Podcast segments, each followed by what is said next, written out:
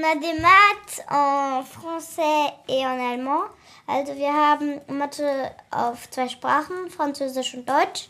Ich finde Französisch Mathe leichter, parce que je comprends mieux que l'allemand.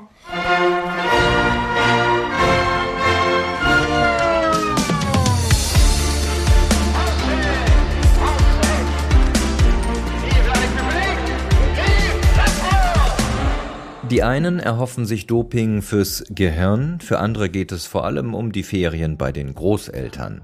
Zweisprachig aufwachsende Kinder in Deutschland haben ihre Exotenrolle zwar längst verloren, aber noch immer ranken sich viele Fragen und Mythen um die bilinguale Erziehung.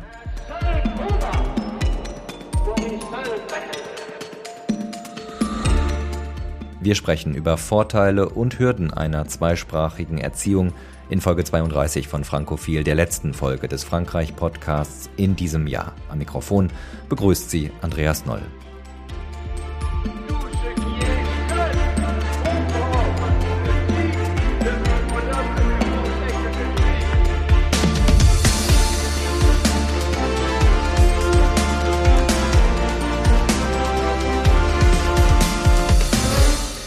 Rund 39.000 deutsch-französische Paare leben alleine in Deutschland. Viele von ihnen haben Kinder. Für die Eltern stellt sich schnell nach der Familiengründung die Frage, ob und wie sie den Nachwuchs zweisprachig erziehen sollen. Über zweisprachige Erziehung wird aber nicht nur in binationalen Partnerschaften nachgedacht, Mehrsprachigkeit gilt auch als Startvorteil für eine spätere berufliche Laufbahn. Zahlreiche Studien belegen die nützlichen Effekte. Zweisprachige Kinder erlernen eine dritte oder sogar vierte Sprache in der Regel leichter und schneller als einsprachig aufgewachsene. Einer kanadischen Studie zufolge verzögert Bilingualität auch eine Demenzerkrankung um mehrere Jahre. Auch der Staat hat ein Interesse an Zweisprachigkeit. Er fördert Bilingualität mit speziellen Programmen wie der Auszeichnung Elysée Kita. In mehr als 260 Einrichtungen in Deutschland und Frankreich lernen Kinder zwei Sprachen auf Muttersprachniveau en passant beim Spielen sozusagen.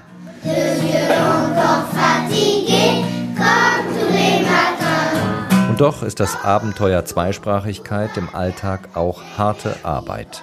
Wie viel Kontakt braucht das Kind mit der zweiten Muttersprache, um sie auf hohem Niveau zu beherrschen? Für welche Sprache sollte man sich am Familientisch entscheiden? Was tun, wenn die Kinder eine der beiden Sprachen boykottieren? Wir sprechen heute darüber mit Amélie Rouche. Die Logopädin hat sich spezialisiert auf Entwicklungsneuropsychologie und betreut in ihrer Praxis in Berlin viele Kinder deutsch-französischer Paare. Ebenfalls im Podcast zu Gast ist Claire de Mesmet. Die Wissenschaftlerin arbeitet unter anderem für das Centre Marc Bloch in Berlin und hat gerade eine Studie über zweisprachig aufwachsende Kinder in Familien in Deutschland und Frankreich abgeschlossen. Claire, ganz äh, allgemein die Frage, welche Gründe sprechen für eine zweisprachige Erziehung? Ja, es gibt natürlich sehr unterschiedliche Situationen. Es gibt äh, eine klassische Situation, da kommen Eltern aus oft unterschiedlichen Ländern oder aus unterschiedlichen ähm, Sprach Regionen, Sprachbereichen. Und beide möchten dann ihren Kindern ihre eigene erste Sprache oder Familiensprache weitergeben. Das ist der, der klassische Fall. Es gibt aber auch Situationen, wo hm, Eltern der Meinung sind, äh, Mehrsprachigkeit äh, sei wichtig was auch stimmt. Und selbst wenn beide Sprachen dann die, die gleiche Sprache sprechen im Alltag, dann nehmen sie eine zweite dazu. Und oft ist das Englisch. Aber das kann auch eine andere Sprache wie, also oft eine, eine, eine internationale, anerkannte Weltsprache sein kann Spanisch sein, Chinesisch, Französisch. Und das passiert immer wieder, insbesondere in Städten.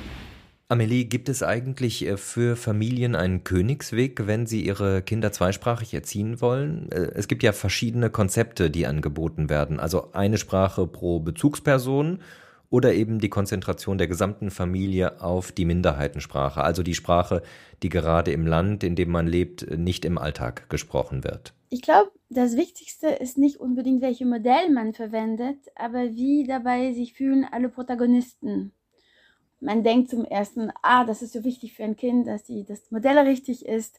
Und ähm, deswegen soll man gut überlegen davor und man macht sich sehr viel Kopf, aber man macht sich nicht so viel Kopf über sich selbst, wie man sich dabei fühlt. Eine Sprache, egal in welchem Modell, soll schon verwendet werden von jemand, der eine positive Beziehung zu der Sprache hat, der das genug gut beherrscht und vor allem auch diese ganze Emotionen und diese ganze Reichweite an Sachen auch gut ausdrücken kann. Wir sehen ja sehr oft in der Praxis Eltern, die sich entscheiden für eine Sprache, weil sie die Sprache mögen, weil das positiv ist für sie, aber die dabei so viele Schwierigkeiten haben, ganz genau zu sprechen und auch das zu vermitteln, dass es dann einfach auch dazu kommt, dass die Sprache nicht richtig gut genug vermittelt ist. Wir hören ja auch sehr, sehr viel zum Beispiel Eltern, die ähm, eine Sprache aufgeben, weil sie so wenig genutzt ist in dem Land, aber die dabei auch frustriert sind, weil sie nicht ihre Muttersprache oder die Sprache des, des Gefühls vermitteln können. Und das heißt, es geht nicht nur über welche Modell ich nutze, aber wirklich diese Sprache, die ich mitgeben will, passt sie zu mir, kann ich sie wirklich vermitteln mit Gefühle, mit Überzeugung, mit positive Gedanken. Und ich glaube, das ist viel wichtiger, als welche Modell man nutzt, wirklich. Und wenn du die Familien berätst, gibst du dann einen Tipp, welches Modell, welches Konzept sie wählen sollen? Von Beobachtung und von Erfahrung her, es ist immer authentischer und besser, wenn man die Sprache, die man, die am leichtesten fällt und mit welcher man sich am besten fühlt, das Kind auch weitergibt. Das führt sonst sehr oft zu auch emotionale Problemen, zu Entwicklungsstörungen, einfach weil das Kind sie auch spürt, dass irgendwas ist komisch oder ist unnatürlich. Ein gutes Beispiel ist, wenn beide Eltern zusammen Englisch sprechen und dass die Kinder entweder sich ausgeschlossen fühlen, weil sie denken, okay, das ist nicht meine Sprache, wieso soll das wirklich die Verbindungssprache sein? Oder dass die Kinder eher Englisch lernen wollen, einfach weil sie mittendrin dabei sein wollen. Und das ändert natürlich auch die Sprachentwicklung. Und außerdem, das ist natürlich wichtig, dass jede Sprache, die genutzt ist, auch Spaß macht. Es ist nicht nur effektive Kommunikation, was, wie zum Beispiel, was möchtest du essen und könntest du bitte das tun, sondern die Sprache ist das erste Mittel, um sich zu kennen, um die Eltern kennenzulernen und das Kind zu verstehen und zu hören. Daher ist es, glaube ich, noch wichtiger, wie man sich mit der Sprache fühlt, als welche Sprache man nutzt. Was ich in meinem Forschungsprojekt über ähm, deutsch-französische Familien in äh, Berlin und in Paris festgestellt habe, ist, dass diese ähm, Sprachstrategien sich im Laufe der Zeit ähm, mehr oder weniger stark entwickeln können und, und ändern können.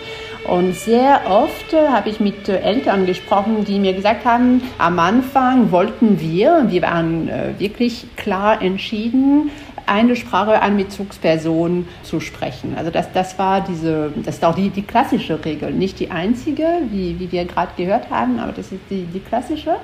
Im Laufe der Zeit hat sich diese, diese Strategie oft stark verändert.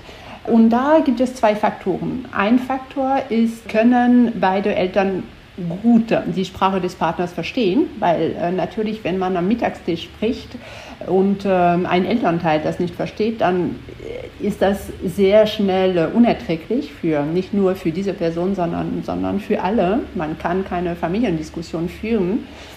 Oft denkt man nicht daran, wenn die, wenn die Kinder, also wenn die Babys auf der Welt sind, weil äh, es gibt keine so große Interaktion mit der Sprache.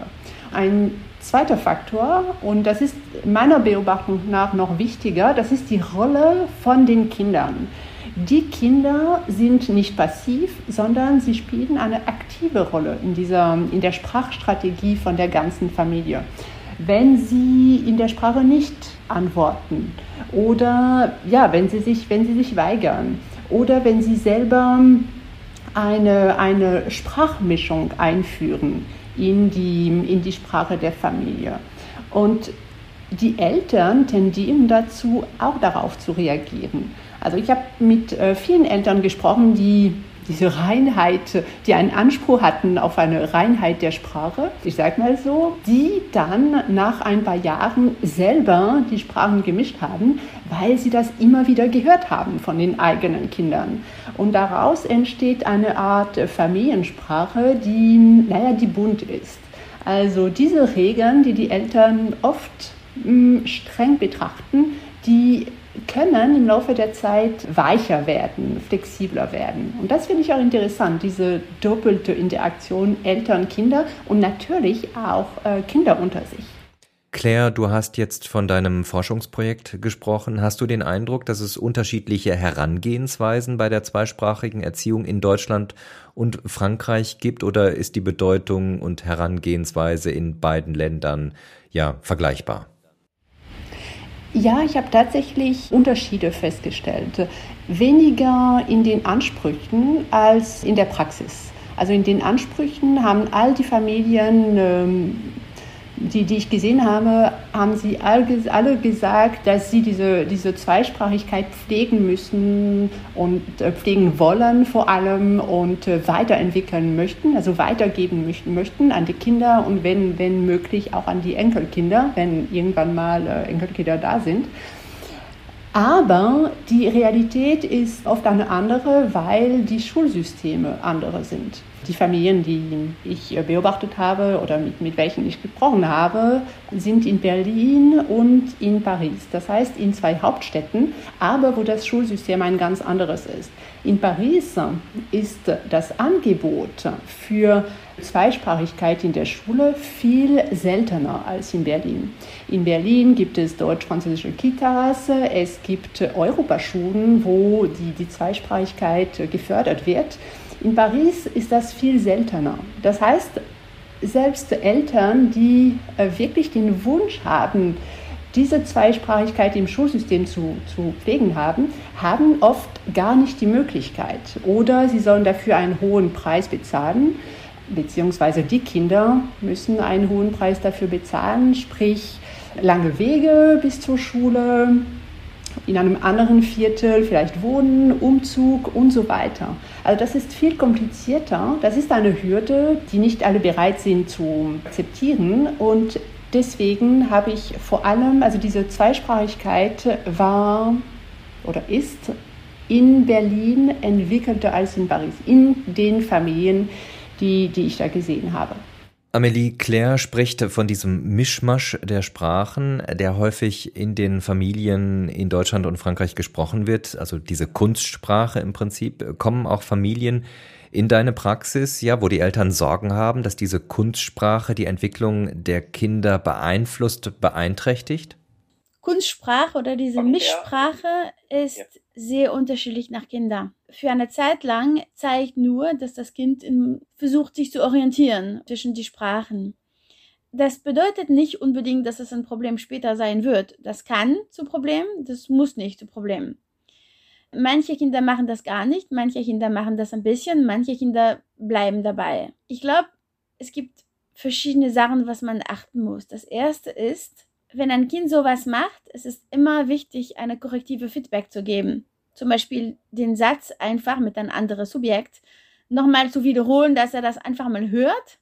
Dann weiß der, ah ja, genau, in dieser Sprache sagt man das so. Und auch ganz unbewusst. Man braucht ja nicht das Kind einfach mal kurz zu halten und sagen, hör zu, das sag mal richtig. Aber wirklich nur diesen Feedback, einen korrektiven Feedback das ist, glaube ich, etwas, was viele Eltern nicht machen, weil sie Angst haben, damit das Kind zu zeigen, dass er einen Fehler gemacht hat. Und daher, es liegt schon wieder bei der Eltern oder bei der Referent oder bei der Erwachsenen, das auch zu machen mit so einer Selbstverständlichkeit, dass es einfach, ja, das ist Kommunikation und man, man, man wiederholt wieder, um sicher zu sein, dass man richtig verstanden ist. Aber ohne diese korrektiven Feedback wird das Kind wahrscheinlich auch weitermachen, wenn er so damit angefangen hat, weil das funktioniert, weil alle schaffen trotzdem ihn zu verstehen. Und wieso sollte er sich die Mühe geben, wenn alle ihn verstehen? Irgendwie muss, muss die, die richtige äh, Reize dann rein. Amelie, der Standardfall für zweisprachige Erziehung, das ist ja die binationale Familie. Aber es gibt natürlich auch rein deutsche Familien, die sich entscheiden, ihrem Kind jetzt eine zweite Sprache mit auf den Weg zu geben. Du bist äh, Praktikerin. Was würdest du sagen? Kann das funktionieren, wenn ich als Deutscher mit Schulenglisch oder Schulfranzösisch oder Schulspanisch sogar mit meinem Kind, ja, mich in der Fremdsprache unterhalte? Oder braucht man zwingend den Muttersprachler zur Sprachvermittlung? Ich denke, das kann funktionieren, das kann ja richtig schief gehen. Und da muss man ja auch das machen mit die Bewusstheit, man muss ja achten, wie das sich entwickelt. Und manchmal muss man ja auch einen, Schritt zurück, um das Kind nicht in so eine Situation zu stecken, was er nicht verkraften kann. Grundsätzlich es ist ja auch wichtig, dass wenn man eine Sprache lernen will, dass es zum einen genug Stimulierung in Menge das heißt nicht nur ein Referent, sondern wirklich genug in, in Quantität, in Menge und auch genug in Qualität. Das heißt, ähm, man sieht zum Beispiel sehr oft, dass manche Leute sprechen eine Sprache mit ihrem Kind, die sie nicht richtig beherrschen. Und das wird die Norm. Das heißt, das Kind versteht, okay, so spricht man. Und wenn das die Norm wird, dann das, das Kind wird eigentlich auch mit der gleiche Akzent wie der Referent sprechen, die gleiche Fehlern. Und dadurch ist es natürlich so wertvoll, eine Muttersprachler zu haben als Referent, weil dann ist die Referenz wirklich die Norm. Es kann funktionieren, wenn zum Beispiel, ich habe manchmal ja auch in, in der Praxis deutsche Familie, die plötzlich einmal aufgewacht sind und, da, und denken, oh, wie toll wäre das, dass mein Kind plötzlich Französisch in der Schule und alles spricht und perfekt wird. Es kann aber wirklich sehr kompliziert sein, weil erstmal, das ist eine Sache mit der Identität da in den Fall französische oder fra frankophone Identität äh, nicht von die Familie mitgeteilt ist und auch nicht genug von der Schule, weil das zum Beispiel eine internationale Schule, weil alle Kinder auch äh, andere Sprache sprechen. Dann, wenn das Kind sich wirklich mit nur mit Schwierigkeit identifiziert an einer Sprache, wird er auch weniger motiviert sein, um das zu lernen. Das zweite Problem ist, die Regel ist immer, man lernt zum Beispiel Mathe, Lesen, in der starke Sprache, weil in dem Fall muss die Sprache ein Werkzeug sein. Wenn man zum Beispiel möchte, dass ein Kind in eine ähm, französische Schule geht, obwohl wir Deutsch in, zu Hause immer sprechen, dann muss er schon jahrelang in der Kita Französisch durchgemacht haben, dass er wirklich sich wohlfühlt mit der Sprache. Weil wenn die Sprache nicht stark genug ist, dann fangen auch die Probleme an, weil er muss nicht nur lernen, der muss auch klarkommen mit einer Sprache, der für ihn noch nicht richtig ein Werkzeug ist. Manche Kinder schaffen das leichter als manche andere. Und das ist wirklich wichtig von den, den Eltern, dass sie auch das erkennen. Manche Kinder schaffen das einfach nicht oder für manche Kinder ist es zu viel, emotional, sprachlich, ich habe auch Bedenken, was diese Art von Zweisprachigkeit angeht. Das kann funktionieren, aber das, ist, das kann wirklich richtig, richtig schief gehen. Auch affektiv für ein Kind schief gehen. Amelie, diese Überforderung, von der du da sprichst, gibt es die lediglich in mononationalen Familien oder kann so etwas auch bei Kindern passieren, die in binationalen Familien aufwachsen? Es kann immer kommen. Zum einen gibt es direkte Überforderung. Das heißt, wenn ein Kind zum Beispiel eine Entwicklungsstörung hat, zum Beispiel äh, developmentale Dysphasie oder einfach ein Problem hat, der macht, dass er die Sprache nicht richtig lernen kann, egal welche und egal wie viel, dann natürlich kann Bilingualität noch schlimmer werden, weil äh, wenn mit einer Sprache schon kompliziert ist, was, was sagen wir mit zwei? Also das ist die direkte Überforderung. Es gibt ja auch indirekte Überforderung. Da hat man natürlich alles, was zu dem Gefühl gehört.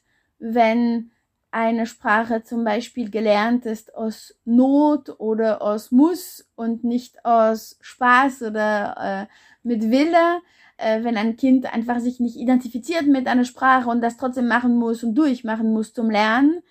Und da, es gibt natürlich auch die große Erwartung von vielen Eltern, die in, natürlich in alle Familie kommt. Ja? Äh, äh jeden hat seine Erwartung, was seine Kinder angeht. Aber ich sehe auch viele Eltern, gerade hier viele französischsprachige Eltern, die mit so großer Hoffnung in der zweisprachige, zweisprachige Erziehung rangehen und merken, dass das Kind doch so viel Zeit braucht, um richtig Französisch zu sprechen, weil er weniger Stimulierung hat, weil er vielleicht mit der deutschen Kultur auch äh, badet da in der deutschen Kultur. Und diese Enttäuschung erleben sie natürlich mit und das Kind spürt das und das wird zu Druck. Und manchmal wollen die Kinder gar nicht mehr Französisch, weil sie wissen, wenn sie Französisch sprechen, das wird nicht gut genug und äh, die Eltern wären da enttäuscht und das spielt auch eine Rolle in der indirekten Überforderung. Was ich festgestellt habe, sind äh, unterschiedliche Ansätze in den unterschiedlichen Generationen. Es war mir wichtig zu sehen, was, was denken die Kinder, die Eltern die Großeltern über Zweisprachigkeit und über die, die Umsetzung vor allem von ähm, Zwei- oder Mehrsprachigkeit. Man sieht einen großen Unterschied in diesem Ansatz Fehler ja oder nein und vor allem äh, Mischsprache.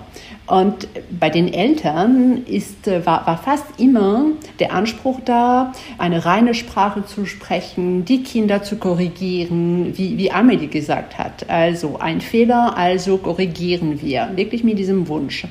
Mit, mit einem starken Druck auch und auch mit viel Emotionalität. Also man kann das erklären, indem die, die Eltern diese Rolle haben äh, in der Erziehung, in der Bildung. Das ist klar. Aber ich denke, es gibt auch noch was, was anderes dazu. Als wären die Eltern, weil sie diese Verantwortung tragen, das weiterzuführen, als würden die Eltern wirklich eine, eine gewisse Last mit sich tragen. Sie müssen aufpassen. Also sie, sie sind unter Druck, richtig die Sprache, ihre ursprüngliche Sprache richtig weiterzugeben. Und dagegen waren alle Kinder viel entspannter. Also klar, Kinder sind in der Regel entspannter als Eltern, aber auch da gibt es eine andere Dimension. Die Kinder, mit welchen ich gesprochen habe, haben gesagt, äh, Mischmasch ist effizienter. Wir müssen gar nicht überlegen, dieses Wort passt einfach besser also ich nehme das Wort, das am besten passt, egal ob das Deutsch oder Französisch ist. Das ist ein Wort, das, ähm, das günstig ist, also eine Effizienz im Sprachgebrauch. Und noch ein Argument war, ja, das ist lustig. Wir spielen mit der Sprache, wir spielen mit den Sprachen. Kinder haben oft diese, diese neue Sprache erfunden und haben Spaß daran. Und bei den Eltern ist diese Spaßdimension viel, viel weniger ausgeprägt als, äh, als bei den Kindern. Es sei denn, diese neuen Wörter, diese neuen Ausdrücke sind integriert in der Familiensprache. Und dann ist das auch ein Spaßfaktor für, für alle Familienmitglieder, dass man, dass man miteinander spielt. Und das ist auch ein Grund, das habe ich in, in bestimmten Familien festgestellt, das ist auch ein, ein Grund oder ein, eine Motivation für, für mehr Kohäsion. Also es es trägt zu mehr Zusammenhalt in der Familie bei. Und das fand ich auch sehr interessant, weil das ist wirklich die, diese neue Familiensprache als Säule vom, vom Familienleben. Da aber mit äh, oft Unterschieden zwischen deutschen und französischen Elternteilen, ich denke, weil der Fehler einen ganz anderen Status hat in der Didaktik von, von beiden Ländern, Deutschland, Frankreich. Und oft waren es die französischen Eltern, die gesagt haben, ich will mein Kind korrigieren, weil äh, eine Sprache fehlerfrei sein muss. Dagegen waren die deutschen Eltern viel entspannter und da war viel mehr Wert darauf gelegt, auf, auf die Kommunikation. Hauptsache kann man kommunizieren, Hauptsache können wir uns verstehen. Sie haben, die deutschen Eltern haben weniger von, von Fehlern gesprochen in der Vermittlung von, von Sprache. Claire, die Angst, von der du da sprichst, ist das die Angst der Eltern davor, dass das Kind am Ende keine Muttersprache wirklich perfekt beherrscht, sondern eben ja in zwei Sprachen nur, sagen wir, 1b-Qualität erreicht? Ja, ich denke, es sind zwei Gründe. Ein Grund ist tatsächlich, dass äh, das Kind keine Sprache richtig gut äh, spricht und kann und im Leben ein bisschen handicapped ist dadurch. Und der zweite Grund ist, äh, das ist ja ein emotionaler Grund, dass die, dass die Eltern möchten, dass was sie erlebt haben, und die Sprache spielt natürlich in der Sozialisation von Kindern eine enorme Rolle. Also diese Sorge, dass was sie als Kinder selber äh, erlebt und gelebt haben, nicht weitergeführt werden kann. Also dass ihre eigenen Kinder nicht unbedingt nachvollziehen, was sie, was sie erlebt haben als Kinder. Filme, Bücher, kleine Witze. Wir haben alle unsere, unsere kulturellen Referenzen, die mit der Sprache zusammenhängen. Und das ist Teil von der, ähm, von der elterlichen Erziehung, das, das weiterzugeben. Das ist wie ein Faden in, in einer Familie, diese, diese Anekdoten. Man zeigt gern Filme, die man als, ähm, als Kinder gesehen hat und so weiter. Diese Emotionalität spielt bei den Eltern eine, eine sehr, sehr große Rolle. Und Emotionalität heißt auch, mit den Großeltern kommunizieren zu können. Und das ist eine Sorge von vielen Eltern, dass ihre eigenen Kinder mit den Großeltern nie, sich nie richtig äh, austauschen können. Nur, ja, nur schwer oder nur schlecht. Diese, diese Bindung zwischen Kindern und Großeltern ist, wurde immer wieder erwähnt von, von den Eltern, die ich gesehen habe, und zwar in, in beiden Ländern. Claire, du sagst, äh, den Eltern ist es wichtig, die kulturellen Wurzeln weiterzugeben an die nächste Generation eben. Du hast Filme als Beispiel genannt. Funktioniert das denn in der Praxis? Nehmen die Kinder das so auf, wie sich die Eltern das wünschen? Also natürlich nicht, äh, nicht immer. Also es, es, gibt, äh, es gibt Trostreaktionen, es gibt Widerstand, es sind auch Phasen im Leben eines Kindes.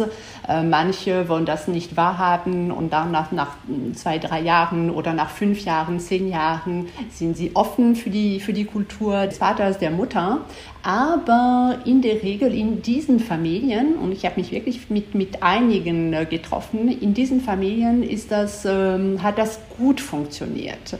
Und zwar in Bezug auf kulturelle Produkte, also wie gesagt, Filme, äh, Bücher, sehr, sehr wichtig.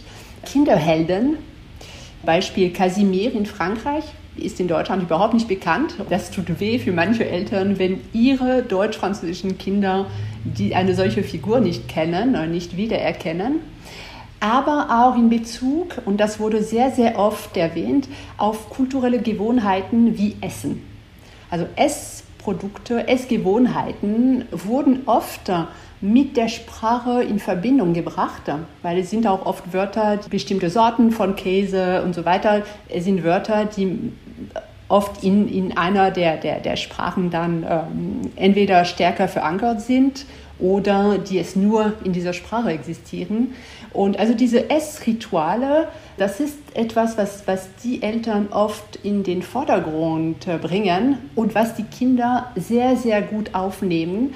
Das verbindet auch in diesen, in diesen deutsch-französischen Familien. Genauso wie, die, wie diese Mischsprache oder diese, wie diese erfundene Sprache sozusagen mit neuen Ausdrücken, diese Essrituale, wirklich eine Mischung, das ist etwas, was zu einer Familienidentität beitragen. Amelie Claire hat gerade von Trotz gesprochen, von Protest, den es dann auch mal von den Kindern geben kann. Du kennst als äh, Praktikerin die Problemfälle aus deiner äh, Praxis. Wie häufig kommt das vor, dass Kinder wegen der Sprache rebellieren und ja, und eben Stress machen? Es ist wichtig im Augen zu haben, dass die Sprache muss weiter bleiben, die, die, die, äh, die Mittel von der Kommunikation, der positive Kommunikation, von die äh, Verbindung zwischen Menschen auch grundsätzlich äh, über Spaß, weil sprechen macht ja auch Spaß und die andere, also mit dem anderen zu sprechen macht ja auch Spaß. Und da muss man natürlich aufpassen, weil wenn ein Kind sich wehrt, eine Sprache zu sprechen, das heißt nicht unbedingt, dass er nicht will. Es gibt viele Gründe. Und ich glaube, das Wichtigste ist tatsächlich erstmal zu verstehen, sein Verständnis zu zeigen. Ne? Ach, ich sehe jetzt gerade, du sprichst nicht mit mir diese Sprache. Es ist okay. Ich habe Vertrauen, dass du danach, dass du danach das machst. Ich habe Vertrauen, dass es noch kommt. Also auch Vertrauen zeigen, verstärken und sagen, ach, ich weiß, irgendwann wird es ganz einfach für dich sein, dann, dann haben wir ein bisschen Geduld und, und äh, wir sind überzeugt, dass es geht. dass es gehen würde. Also nie zu kommen mit solchen Sachen wie, oh, das tut mir so weh, wenn du das nicht machst. Also, weil dann ist einfach mit negative Gefühl verbunden und, und noch mit mehr Druck. Dann ist es ja wichtig, ähm, auch positive Stimulation zu, äh, zu erhöhen, ne? und zu zeigen, dass die Sprache nicht nur ein Muss, weil das meine Sprache ist, sondern auch ein Muss, weil das so viel Spaß ist, das zu teilen. Und wenn tatsächlich diesen Trost, diese, diese, diese Ablehnung bleibt, gucken, dass man ja auch mehr Referenten in dieser Sprache hat. Und da muss man natürlich gucken, bevor man Hilfe holt, ob es nur in einer Sprache ist, sondern in alle Sprachen diese gleichen Schwierigkeiten. Wenn in einer Sprache, zum Beispiel in Deutsch, eine gute Entwicklung ist und wenn Französisch dahinter bleibt, dann kann man wohl Vertrauen haben, dass es ist sehr wahrscheinlich affektiv und stimulationsbedingt und dass es kommt, wenn man weiter am Ball bleibt und, und kein, nicht so viel Druck macht meine Erfahrung wirklich ist, dass äh, wenn man anfängt, Druck zu machen, aus Angst, dass man zum Beispiel, dass die, die, die Sprache sich nicht richtig entwickelt, äh, das ist meistens schädlich. Ja, das ist natürlich ganz anders, als wie man zum Beispiel mit anderen Themen, mit Kindern angeht, was, äh, was äh, Thema Höflichkeit und grundsätzlich äh, miteinander umgehen. Aber mit der Sprache muss man aufpassen, weil das ist schon wieder ein Risiko, dass die Sprache mit etwas schlecht verbunden ist und sich nicht mit, äh, mit Spaß und äh, Freude auch installiert in den Alltag. Wie ist deine Erfahrung äh, beim Thema Sprachniveau? Schaffen es bilingual aufgewachsene Kinder das gleiche Sprachniveau zu erreichen wie einsprachig aufgewachsene Kinder? Das ist sehr abhängig von, von welchem Kind. Und interessanterweise ist es ja auch abhängig von, von persönlicher Fähigkeit, von Persönlichkeit grundsätzlich, von Interesse für die Sprache, für den Umfeld. Die Persönlichkeit spielt eine enorme Rolle da drin. Manchmal ein Kind braucht mehr Zeit als ein andere auch. Wenn die Stimulation in Menge und in Qualität ausreichend sind und die, die Sprache positiv belegt ist, normalerweise wären die Kinder zweisprachig und das mit einem sehr guten Niveau. Aber wie mit alles im Leben kann ja auch schief gehen. Von daher, man kann nicht garantieren, wenn man entscheidet, ein Kind zweisprachig zu erziehen. Manchmal ist es eher eine Nicht-Entscheidung, weil natürlich, wenn, wenn zwei Eltern unterschiedliche Sprachen sprechen, das ist mehr einfach ein, ein, eine Entscheidung, die von sich selbst ähm, kommt. Aber man muss einfach bewusst, es kann richtig gut gehen mit die richtige Stimulation und so weiter. Aber es kann auch schief gehen, wenn man alles richtig macht, weil die, das Kind hat auch persönliche Eigenschaften, die machen, dass er das dazu fähig ist oder nicht. Claire, du hast äh, gerade schon das Generationenargument genannt. Eltern möchten ihre Traditionen, ihre kulturellen Wurzeln weitergeben. Was sagt die Wissenschaft darüber, wie weit die Mehrsprachigkeit dann in die nächsten Generationen getragen wird? Gibt das äh, als Beispiel das in Deutschland geborene Kind einer Französin dann seinerseits auch wieder das Französische an seine Kinder weiter oder kommt es dann in der zweiten oder dritten Generation tendenziell zum Generationenabriss, weil sich solche Wurzeln eben nicht ewig verlängern lassen?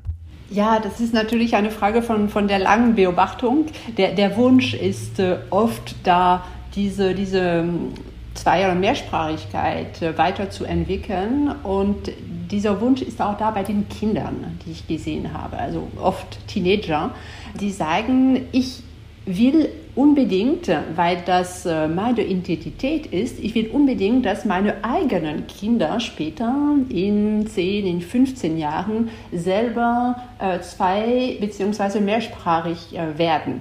Und interessanterweise sagen sie oft, es müssen nicht unbedingt meine Sprachen sein. Es können aber andere. Hauptsache Mehrsprachigkeit, weil das von diesen Kindern, es, es wird als normal, als selbstverständlich wahrgenommen. Und das fand ich auch interessant in diesem, in diesem Projekt, zu sehen, dass Mehrsprachigkeit nicht den, den gleichen Grad an Normalität hat in den Generationen.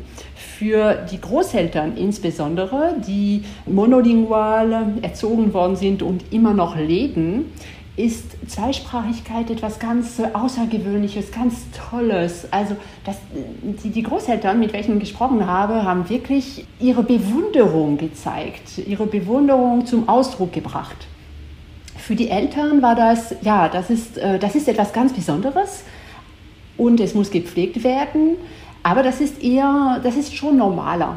Und bei den Kindern, die das von Geburt aus kennen oder ganz klein aus kennen, alle haben das als, ja, wie gesagt, selbstverständlich äh, gesehen und betrachtet und insofern möchten das weitertreiben. Dann kommt natürlich der Realitätstest und das kommt darauf an, was Sie für Partner, für Partnerinnen auch später haben. Es kann auch sein, dass der Partner, die Partnerin die andere Sprache nicht spricht und so weiter und dann kann es sich ändern. Aber äh, auf jeden Fall ist dieser Wunsch da. Und noch ein Punkt, man muss auch sehen, also die Familien äh, von meinem Forschungsprojekt Deutsch-Französische Familien sind klassische Fälle von Migration innerhalb der EU. Also das ist schon ein sehr besonderer Fall. Es sind sozusagen Pioniere der europäischen Identität, die mobil sind, oft äh, gebildet, manchmal weltweit unterwegs sind und so weiter. Sie entsprechen nicht unbedingt den Standards von äh, Bürgerinnen und Bürgern in unseren Ländern. Und sie sind vor allem eine Minderheit. Also diese Pioniere der europäischen Identität sind im Moment wirklich eine, eine Minderheit. Aber wie sie kommunizieren, wie sie Sprachen sprechen und lernen und weitergeben, das könnte als eine Art Labor für, ja, für die europäische Identität werden. Und ähm, selbst wenn sie im Moment nicht repräsentativ sind, kann man aus ihrer Sprachpraxis aus ihrer, aus ihrer kulturellen Praxis auch sehr viel, sehr viel lernen und sehr viel mitnehmen, denke ich. Claire, das äh, hört sich ja jetzt alles sehr positiv an, aber Zweisprachigkeit kann natürlich auch Nachteile haben. Eine gewisse Kultur- und Heimatlosigkeit zum Beispiel der Zweisprachigen. Man sitzt oder man fühlt als würde man zwischen den Stühlen sitzen. Man glaubt vielleicht nirgendwo richtig hinzugehören. Wie relevant sind solche Sorgen gewesen in deinem Forschungsprojekt? In meinem Forschungsprojekt hat das fast keine Rolle gespielt, weil ähm, es geht um eine sehr besondere Art von Migration innerhalb der EU. Und äh, beide Länder, Deutschland und Frankreich, sind bekannterweise Nachbarn, sind auch Partner. Es ist äh, ganz leicht, von einem Land zum anderen zu, zu reisen. Ja, ich meine, wenn die Deutsche Bahn mitmacht.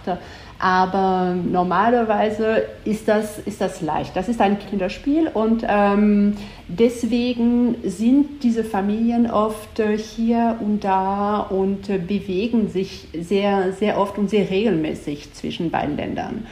Und äh, da spielen die Großeltern eine, eine sehr große Rolle. Und in, in mehreren Familien, ungefähr in einem Drittel der Familien, äh, wurde gesagt, dass es gab ein, äh, eine Wende irgendwann mal in der, in der Sprachpraxis der Kinder, als sie zu Besuch bei den Großeltern waren. Das war wie, ah, jetzt sprechen sie richtig oder jetzt äh, trauen sie sich, die andere Sprache zu sprechen. Und äh, also die Großeltern haben, spielen eine ganz große Rolle und dann äh, der, der Urlaub, also Sommerurlaub und, äh, oder Urlaub generell in der, in der anderen Familie. Aber diese, diese Angst, den Kontakt zu verlieren, nicht wirklich da in, in diesen Familien.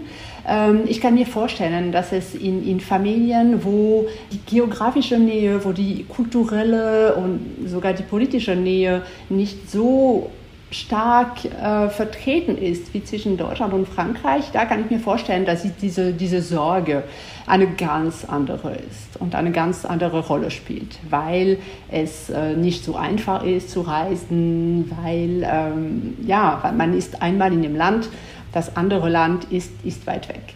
Und dazu kommt noch, dass Deutsch und Französisch beide zwei Sprachen sind, die sehr positiv bewertet sind. Also das heißt, wenn ähm, diese Familien sie in der Öffentlichkeit sprechen, dann werden sie eher positiv gesehen und das, das spielt auch eine Rolle in der, ähm, in der Pflege, in der, in der Weiterentwicklung von, ähm, von Zweispr äh, ja, Zweisprachigkeit oder von, von Mehrsprachigkeit. Das kann man nicht von, von allen Sprachen sagen. Alle haben einen Wert auf dem Markt, wenn ich den Ausdruck verwenden darf. Ich habe den Eindruck, dass das ähm, ziemlich entscheidend ist. Migrationssprache bzw. Äh, Sprachen aus, aus klassischen Migrationsbewegungen haben tatsächlich eine, einen anderen Wert. Also die Frage ist, wie groß ist die Akzeptanz für Vielfalt in, in den Gesellschaften? Das ist auch, denke ich, anders in Deutschland und Frankreich, weil der, der Blick auf Sprachen ein anderer ist, weil der Blick auf äh, kulturelle Vielfalt generell ein anderer ist oder der, der Platz von Vielfalt in der Gesellschaft, der Blick auf sichtbare Vielfalt in der Gesellschaft. Also ich dachte, als ich das sagte, dachte ich an ähm, Arabisch zum Beispiel in, ähm, in Frankreich. Es, ist, es wird nicht unbedingt ähm, positiv bewertet auf der Straße. Und da sind äh, auch diese Kinder nicht äh, vom Schulsystem zum Beispiel nicht besonders ermutigt, diese Sprache zu, zu lernen, diese Sprache zu pflegen. Es ändert sich auch langsam. Es gibt auch besondere Angebote für, für diese Sprachen, auch im, im Schulsystem. Aber das ist ein Prozess, der, ähm, also es gibt noch Luft nach oben, sagen wir mal. Amelie, das äh, Thema zwischen den Stühlen sitzen, Heimatlosigkeit, äh, ist das auch ein Thema bei dir in der Praxis, mit dem du häufig zu tun hast? Das ist selten ein Thema in der Praxis, wirklich selten, überraschenderweise. Ich glaube, meisten, wenn ein kulturelles Identitätsproblem gibt, dann ist es, weil eine Kultur, eine Sprache überrepräsentiert ist und dass die andere einfach keine Rolle spielt. Aber zwischen den Stühlen äh, sehe ich wirklich sehr wenige, auch, auch bei äh, äh, Jugendlichen mit äh, 17, 18. Das ist etwas, was ich, ja, was ich normalerweise nicht höre. Ja, das meisten ist wirklich, wenn, wenn die französische oder die deutsche Kultur einfach eher störend ist. Also ich habe oft zum Beispiel Kinder, die in, in französischer Familie aufwachsen und hier in Deutschland sind für ein paar Jahre und das alles mitmachen müssen, weil das die Entscheidung und der Beruf der Eltern ist und dass sie sich überhaupt nicht damit identifizieren und einfach alles brav mitmachen, weil das sein muss.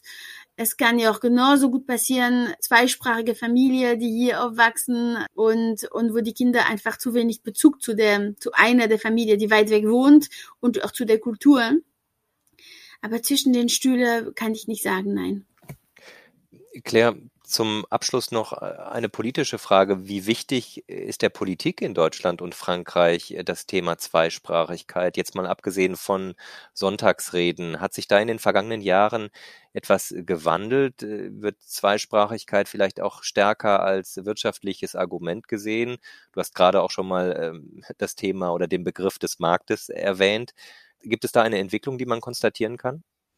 Mm, also man muss unterscheiden zwischen Förderung der, der Zweisprachigkeit bzw. der Mehrsprachigkeit und Erlernen oder Schulangebote für, für, die, für die Partnersprache. Es sind zwei unterschiedliche Sachen. Anderer Unterschied ist, äh, man kann von, von Frankreich reden, weil ja als zentralistischer Staat sind die Regelungen äh, ungefähr ähnlich, mit Ausnahmen natürlich, aber ähm, so ziemlich homogen und Deutschland mit bekannterweise einem föderalistischen System mit unterschiedlichen ansetzen. Und deswegen habe ich mich für zwei Städte entschieden in dieser, in dieser, Untersuchung, in dieser Untersuchung, Paris und Berlin. In Berlin ist der politische Wille, diese kulturelle Vielfalt und diese kulturelle Sprachpraxis zu fördern, dieser Wille ist, ist ausgeprägt. Das hat auch mit Marketing zu tun, mit politischem Marketing. Wie will man über die, die Stadt reden, also multi, multikulturelle Stadt äh, und so weiter. Der Wunsch ist wirklich da und äh, Angebote äh, wurden immer wieder entwickelt in den letzten Jahren. In Paris ist es anders, weil die Selbstwahrnehmung von der Stadt ist zwar international, aber international heißt nicht unbedingt ähm, die Sprachen von, von der Bevölkerung ähm, sehr aktiv fördern zu wollen. Also es sind unterschiedliche Ansätze. Es gibt eine Entwicklung, aber da kann man, äh, was dies angeht, äh, viel, viel mehr machen. Das kostet natürlich Geld. Das ist überhaupt nicht einfach, weil da müssen Strukturen geschaffen werden. Ich denke, das ist, das ist die Zukunft, weil unsere Gesellschaften immer, immer bunter werden und die Sprache ist eben Teil von dieser kulturellen Vielfalt. Mit Folge 32 von Frankophil endet unser Podcast-Jahr 2022. Heute zu Gast waren die Logopädin Amélie Rouche aus Berlin und Claire de Mesmet, Forscherin am Centre Marc Bloch in der deutschen Hauptstadt. Die wissenschaftliche Begleitung lag bei Landry Charrier. Wir bedanken uns bei unseren Partnern vom Deutsch-Französischen Bürgerfonds und dem Gustav Stresemann Institut in Bonn die dieses Projekt finanziell unterstützen. Vor allem bedanken möchten wir uns bei allen Hörerinnen und Hörern für ihre Treue zu diesem Podcast-Format. Kommen Sie gut ins neue Jahr. Am Mikrofon war Andreas Noll.